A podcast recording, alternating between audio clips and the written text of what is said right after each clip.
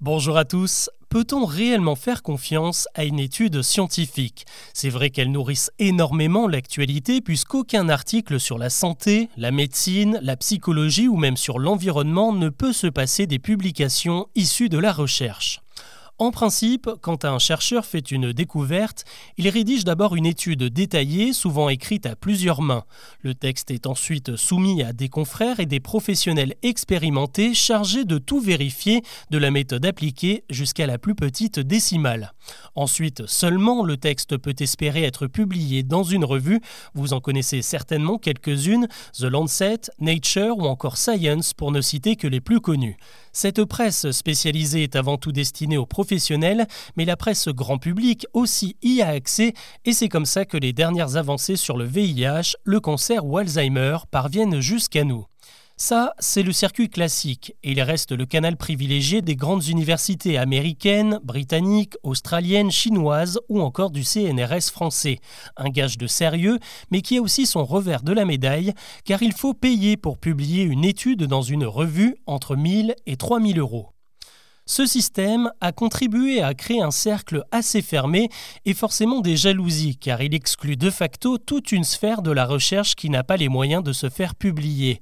Il y a 20 ans, l'essor d'Internet et du blogging a également vu naître de nouveaux canaux, des sites Internet beaucoup moins officiels que ceux des grandes revues, mais qui se sont autoproclamés médias scientifiques.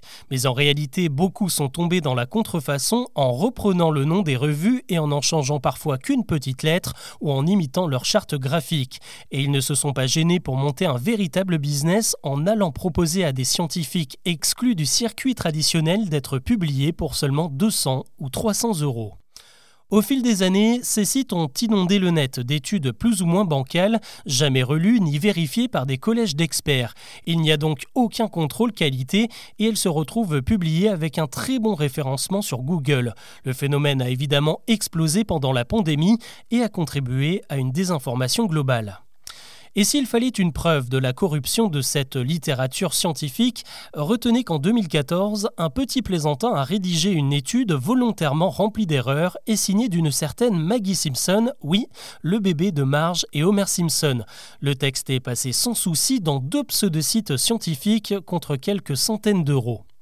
La morale de cette histoire, c'est qu'il ne faut pas croire tout ce que vous lisez, et que même si le circuit traditionnel de Nature, Science et les autres a ses défauts et parfois ses failles, comme dans l'affaire du Lancet Gate dont je vous reparlerai certainement dans un prochain épisode, il reste tout de même gage de qualité et de véracité. Et il vaut mieux qu'une étude soit relue et corrigée mille fois pour ne tromper personne, plutôt qu'elle ne soit jamais relue pour tromper mille personnes.